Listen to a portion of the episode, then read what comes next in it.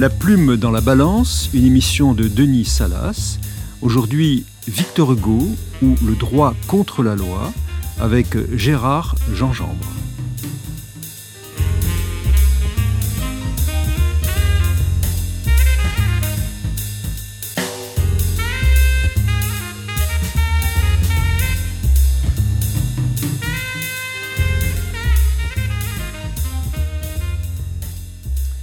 Bonjour à tous. Aujourd'hui, La plume dans la balance choisit d'aborder l'œuvre immense de Victor Hugo euh, sous un angle inédit, celui de l'opposition euh, dramatique entre la loi et le droit.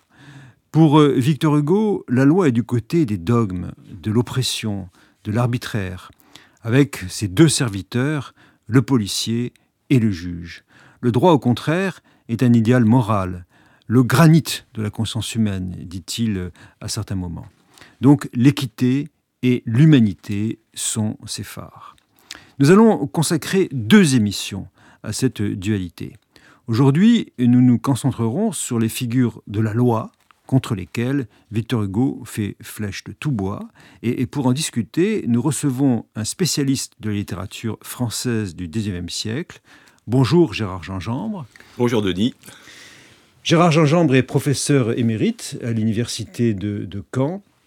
Et il a notamment euh, publié dans un recueil euh, collectif que j'ai eu l'honneur de, diriger, La plume et le prétoire, la documentation française, un article sur euh, Victor Hugo qui s'intitule Victor Hugo, cette étincelle du droit, cette, grande chose divine qu'on appelle la justice, le droit et la justice dans Les Misérables.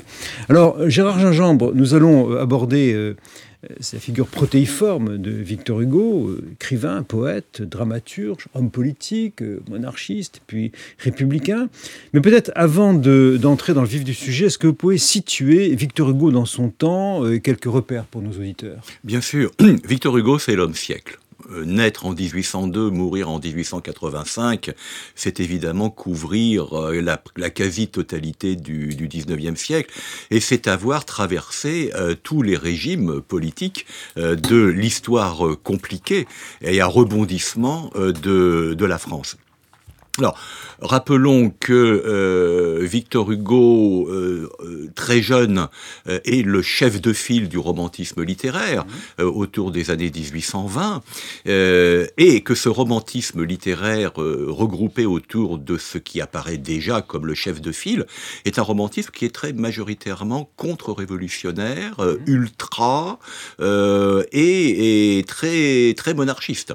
Hugo est d'ailleurs monarchiste à cette époque. Hugo est monarchiste à cette époque. Il écrit un certain nombre de textes très violemment, à la fois contre-révolutionnaires et anti-napoléoniens. Hmm mais euh, il va euh, évoluer au milieu de la décennie 1820-1830 pour devenir un, admirateur et un turiféraire de la figure napoléonienne, euh, et il va signaler le, le, changement de bord du romantisme dans un texte très intéressant qui est la préface à l'édition d'Hernani, qui a été mmh. représentée en 1830, dans lequel il déclare le romantisme est à tout prendre le libéralisme en littérature.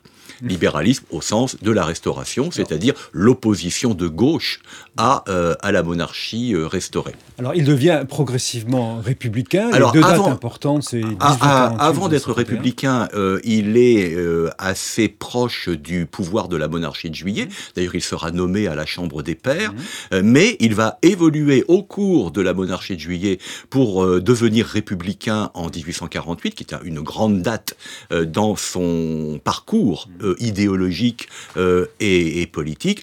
On sait qu'il va être un combattant du, contre le coup d'État de Louis-Napoléon Bonaparte de 1851 et qu'il choisira l'exil dans une sorte de posture euh, symbolique pour marquer cette opposition radicale au Second Empire qu'il qu'il ne cessera pas de dénoncer. L'exil dans les îles de Jersey. Exil dans les villes, dans les villes anglo-normandes qui, qui dure 17 ans. Eh ben, qui dure 17 ans puisqu'il il ne rentre en France qu'après l'abdication de Napoléon III.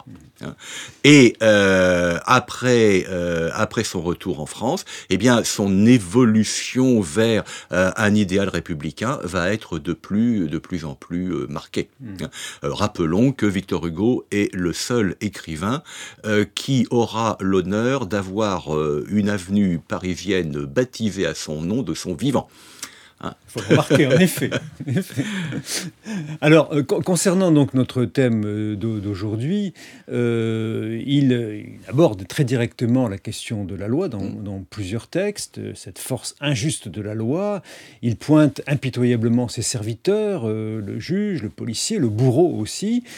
comment expliquez-vous sa haine des, des, juges dès, dès, le début, dès Notre-Dame de Paris, dans le, le, le passage qui s'appelle le, chapitre qui s'appelle Coup d'œil impartial sur l'ancienne magistrature, il évoque le procès d'Esmeralda euh, pour euh, y voir un, crime euh, abominable pour sorcellerie ainsi que des tortures. Comment expliquez-vous cette, haine pour les, pour juges? Cette haine pour les juges commence vraisemblablement par la dénonciation de la peine de mort dans le dernier jour d'un condamné.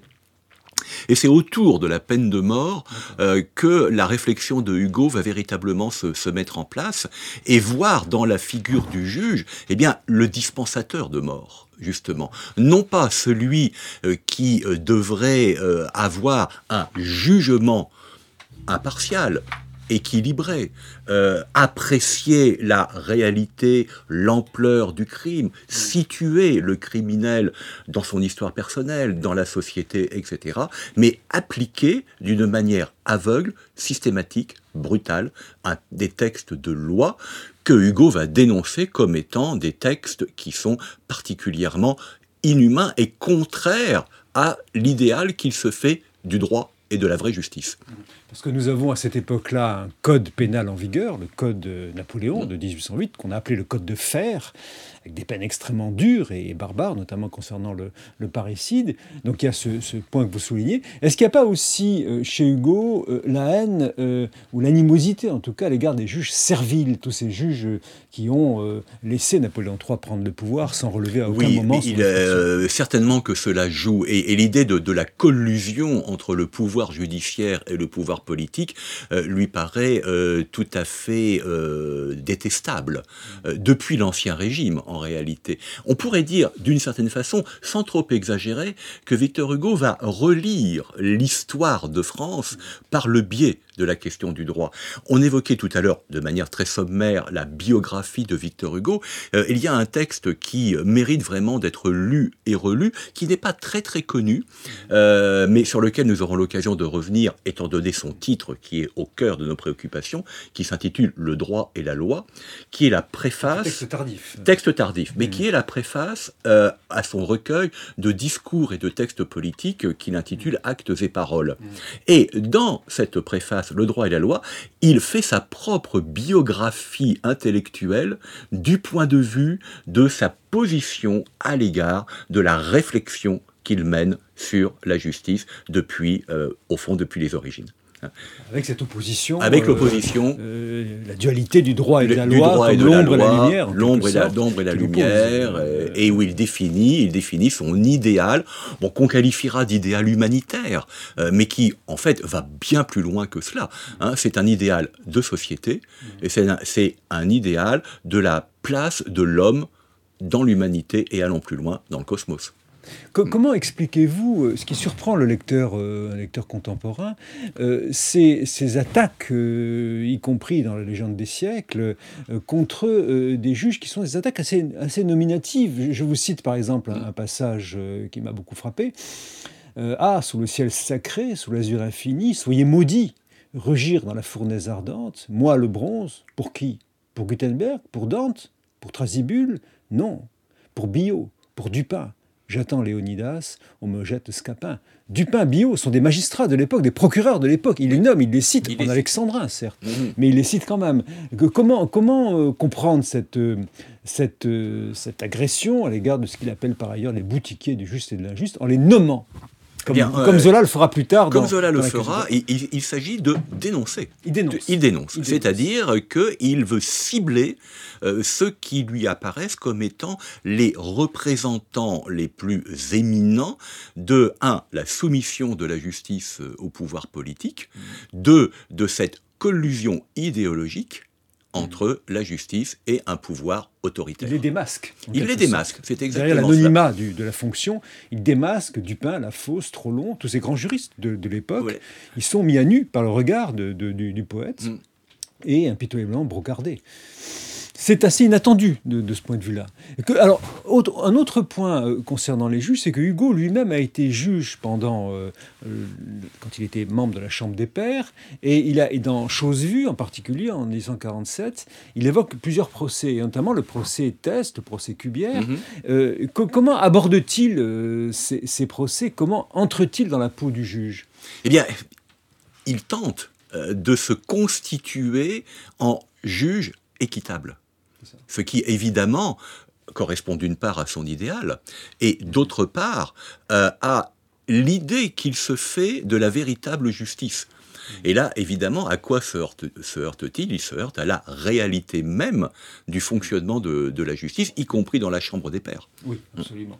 Alors, euh, on le voit dans le procès-test, il aborde euh, l'accusé avec une certaine empathie et une certaine pitié. Il, s'interdit d'y voir un coupable a priori, et même accusé, même euh, traîné dans la boue et, sommairement flagellé par les juges, il le défend, même s'il en est simplement le juge.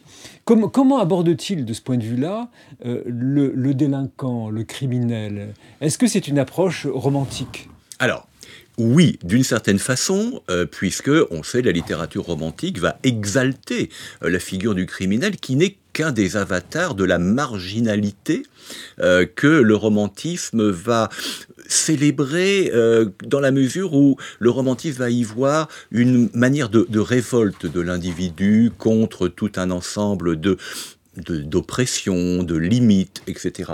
finalement, le romantisme va à sa manière, euh, chanter Satan, va chanter Caïn, euh, etc. Mais euh, plus profondément, du point de vue de, Victor Hugo, on n'est pas criminel de nature. Mm. Autrement dit, il faut essayer de comprendre ce qui vous a rendu criminel. Les conditions sociales, les conditions sociales du crime. Non pas pour légitimer le crime, mais pour l'expliquer. Mm. Et en l'expliquant, on devient à même de mieux le juger. Et si on est mieux à même de le juger, eh bien, on pourra prononcer une condamnation qui sera en rapport mmh. avec le crime. Mmh. la, loi est injuste et le mal est euh, rarement absolu, il est relatif, il est, il est euh, en quelque sorte amendé en permanence par le regard du, poète. Il n'a pas une vision, euh, je dirais, radicalement qu'on adresse à l'égard du mal, il y voit toujours euh, une part d'humanité. Oui. Et, c'est ça. Et même dans le mal absolu, euh, il y a plusieurs personnes. Les Thénardier, évidemment, sont une figure dans Les Misérables du, du mal absolu. il y voit, euh, il y voit aussi les, les, conditions de production de ce mal, comme, comme vous le dites. comment décrit-il précisément les Thénardier Alors, les, les, Thénardier apparaissent évidemment comme cette espèce de, couple, de couple infernal. Euh, mais euh, si, on prend, euh, bah, si on prend Thénardier lui-même, qu'est-ce que c'est que Thénardier C'est un aigri. Thénardier, c'est quelqu'un dont, dont la vie n'a été qu'une suite de combats contre, contre la misère. de, de tentative de s'en sortir. Et c'est cela qui, en quelque sorte, a formaté son comportement pour le rendre, pour le rendre méchant, pour le rendre mauvais. Mais être un personnage mauvais ne veut pas dire que l'on est au départ mauvais.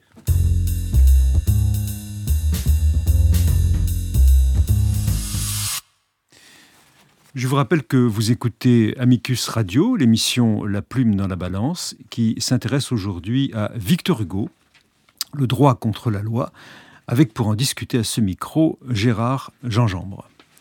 Alors, Gérard Gingembre, nous allons poursuivre notre, examen de la réflexion que Hugo euh, a à l'égard du mal et de la violence et de la délinquance. Il y a dans, après la parution des Misérables, une controverse qui oppose Victor Hugo à, Lamartine. Est-ce que vous pouvez évoquer cette, ces deux lectures des Misérables, celle évidemment de Hugo qu'on vient d'évoquer à l'instant, cette vision du mal, et en même temps de la misère, et, celle de Lamartine qui, va, qui vont s'opposer frontalement? Oui, alors on, est a priori surpris de voir euh, deux représentants euh, du romantisme s'affronter euh, autour d'un roman comme Les Misérables. Lamartine n'est qu'un de ceux qui vont violemment attaquer Les Misérables comme ouvrage profondément malfaisant. Lamartine utilisera l'expression épopée de, de, la canaille. mais pourquoi Lamartine dit-il cela? C'est que Lamartine voit dans Les Misérables une manière d'apologie du mal, et de la criminalité. C'est un véritable contresens en réalité. Mm. Euh, Lamartine choisit de voir dans Les Misérables euh, l'exaltation euh, de, de la marginalité criminelle en même temps d'ailleurs que l'exaltation de la Révolution, euh, bon, avec l'épisode de 1832. C'est-à-dire que Lamartine parle du point de vue de celui euh, qui, en 1848-1849, s'était installé du côté de la stabilisation d'un mmh. pouvoir, bon, avec sa fameuse candidature à la présidence de la, de la République. Mais sa lecture est un, contresens qui est généré, je dirais, par son point de vue idéologique euh, sur, euh, sur la société. Euh, au fond, Lamartine, dans ces années-là, est plutôt du côté, sinon de la loi et de l'ordre, mais en tout état de cause, d'un partage bien marqué entre ce qui est bien socialement et ce qui est dangereux socialement. Ce qui, est, ce qui, est, frappant dans ce débat, que je trouve très actuel pour le, pour le coup, c'est ça, ça, son côté opposition d'une gauche sociale et d'une droite euh, conservatrice et réactionnaire, qu'on retrouvera par la suite dans la reformulation de, de, de, de, cette, de cette opposition. Parce que Lamartine, c'est vrai, comme vous le dites, qui dénonce la dimension romantique, mmh. la vision romantique qu'a Victor Hugo de la délinquance, mais il, il, il pointe aussi la, la, la, la dimension idéaliste, angélique, euh, dit-il à plusieurs reprises. Vous donnez trop à espérer aux malheureux et trop à craindre aux, heureux. Et euh, il voit dans Les Misérables une, vision irresponsable de la, de la, de la politique, qu'on pourrait appeler aujourd'hui la politique pénale, si on peut dire, de, Victor Hugo. Et Hugo lui répond euh, en, homme de gauche, en quelque sorte, par des, des, une argumentation sociale. Il n'y a, a, ni mauvaise herbe, ni mauvais homme, il n'y a que de mauvais cultivateurs. Donc c'est la société, pour Hugo, qui est responsable de la délinquance, et non pas l'individu qui est en lui-même mauvais, comme le pense Lamartine. C'est exactement cela. Et euh, ce que ce qu'entend faire euh, Victor Hugo dans Les Misérables, dont Lamartine n'a pas voulu ou n'a pas su saisir la complexité, car c'est un roman euh, qui est extraordinaire par la, je dirais, la mise en scène des personnages, mais surtout par les, les enjeux qui sont qui sont énoncés et, et avec tout un ensemble de discussions intérieures, de retours euh, sur les idées, sur les concepts. Par exemple, à propos de 1832, la, la différence que euh, Victor Hugo fait entre émeute et insurrection, par exemple. Tout cela est très... quelle est cette différence Alors, pour, Victor Hugo, l'émeute, c'est la manifestation euh, inorganisée, quasi sauvage d'un peuple en colère et qui ne peut en général déboucher que sur une sorte d'orgie sanglante. Mmh. L'insurrection, elle est motivée au nom d'un certain nombre de principes. Elle est le prélude à une véritable révolution. Et donc il pose la question de savoir est-ce que 1832 était plutôt une émeute ou plutôt une insurrection. Hein. Euh, donc ce, sont là de, véritables débats euh, sur la marche de la société, sur le combat des idées, sur la place des individus euh, ayant un certain nombre de d'options politiques et sociales dans dans ce grand ensemble. et par exemple, on, on, va y venir vraisemblablement avec la figure du policier comme Javert. je, voulais, je voulais précisément y venir. La, figure de Javert euh, mérite qu'on s'y attarde un, peu. Euh, Hugo euh, plusieurs moments où il évoque Javert dans Les Misérables. Il appelle l'homme infraction, l'abstraction vivante, une vrille, une fouine, un tigre, un œil de faucon. Comme, comment Hugo aborde Javert? Est-ce que Javert est d'une noirceur absolue non. Victor Hugo? Non. Javert n'est pas un personnage d'une noirceur, absolue. Euh, et Victor Hugo, d'abord, rappelle l'origine de Javert. Javert est né en prison, sa mère était emprisonnée. Il y a comme une sorte de, là, de, pour le coup, de fatalité sociale qui prélude à l'existence de Javert, qui va s'identifier à la force de la loi, qui va s'identifier à la répression parce que pour lui, le monde est manichéen. Et lorsque euh, Jean Valjean lui sauve la vie mhm. sur, la barricade, là, Javert ne comprend plus. son monde de certitude s'écroule. Le code devient un tronçon dans sa main, dit, Exactement. et eh bien, il va, il va se jeter dans la Seine. Parce qu'il ne peut plus supporter cette contradiction entre tout ce à quoi il a cru et cette réalité humaine que Jean Valjean a incarné pour lui, Jean Valjean qu'il poursuivait, sinon de sa vindicte, mais en réalité qu'il poursuivait au nom de l'idée qu'il se fait de la loi. Il a, une, lecture de Javert tout à fait. Euh, euh, c'est un animal dressé pour la, chasse, euh, avec évidemment, il ne peut pas comprendre la, bonté de, Valjean. Hugo parle d'un mécanicien de, l'autorité. il, est, dans l'incapacité de changer sa programmation, en quelque sorte biologique, qui le conduit depuis l'origine à chasser le, le, délinquant et qui poursuit euh, Valjean depuis le début, sans comprendre effectivement autre chose que le dogme dont il est le serviteur fidèle. Il, est, le chien fidèle, pourrait-on dire. Il est le représentant de ce dogmatisme aveugle, euh, tout en étant un, personnage dont on va comprendre à la fin euh, qu'il a cette ultime capacité sinon à se remettre en cause, en tout cas à regarder en face ce qui est pour lui la tragédie suprême. Le monde ne ressemble pas à ce à quoi il avait cru. En même temps, il se suicide. Et il se suicide. Donc il ne peut pas supporter le tragique de la condition humaine. Il ne peut pas supporter le tragique de la condition humaine.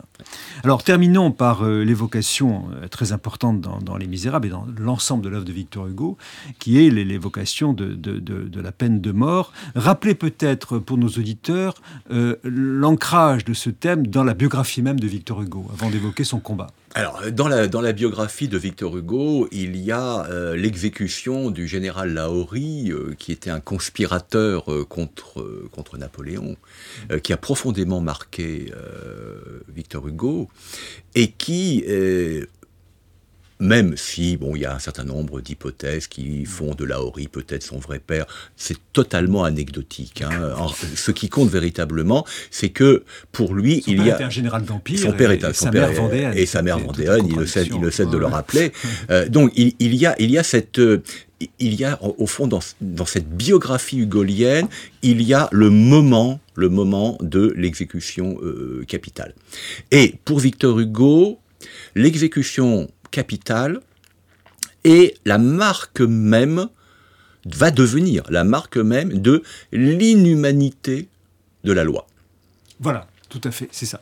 Et on le voit bien dans, dans l'exécution, la pendaison de Tapner à Guernesey, dont il parle en, en 1854. Je cite quelques passages après quelques secondes. Donc c'est un, homme qui avait été, qui avait volé euh, et, qui avait incendié pour masquer son, son acte euh, par la suite.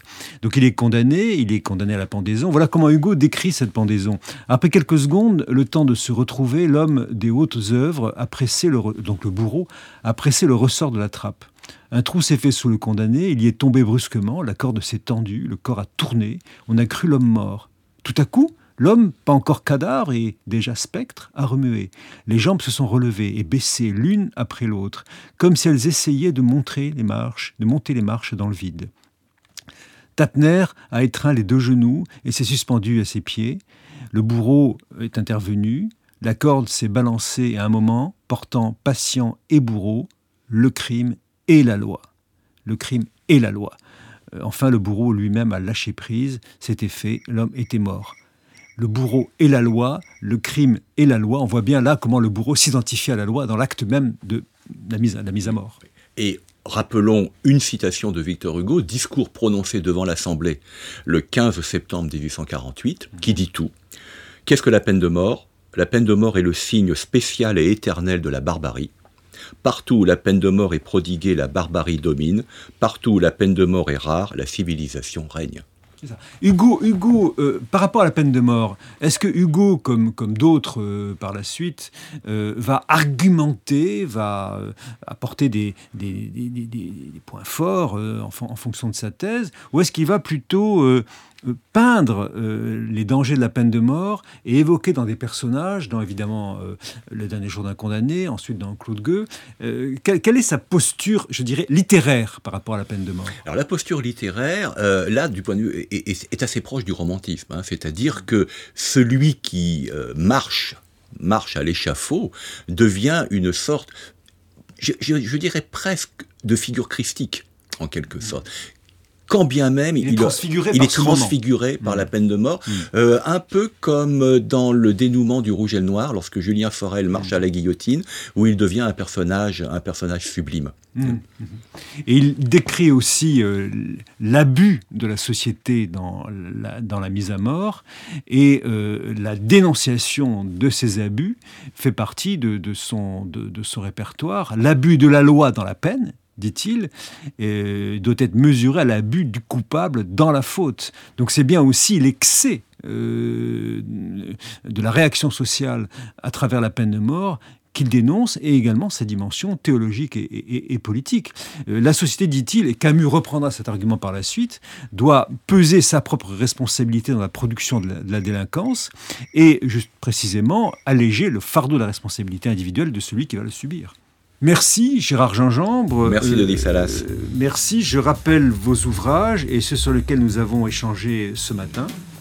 Balzac, tout d'abord, Le Forçat des lettres, aux éditions Perrin en 2013. Et puis votre article qui nous a permis de construire cette euh, première partie de, de, notre émission, cette grande chose divine qu'on appelle la justice, le droit, la loi et la justice dans Les Misérables, édité dans le collectif La Plume et le Prétoire à la documentation française en 2014. Vous retrouverez toutes ces références sur notre site internet Amicus Radio, net, à la page de notre émission La Plume dans la Balance, une émission préparée à l'aide d'Élodie Poncé, avec à la technique Arnaud Dumanois. N'oubliez pas de vous abonner à cette émission pour n'en manquer aucun épisode et à nous suivre sur les réseaux sociaux.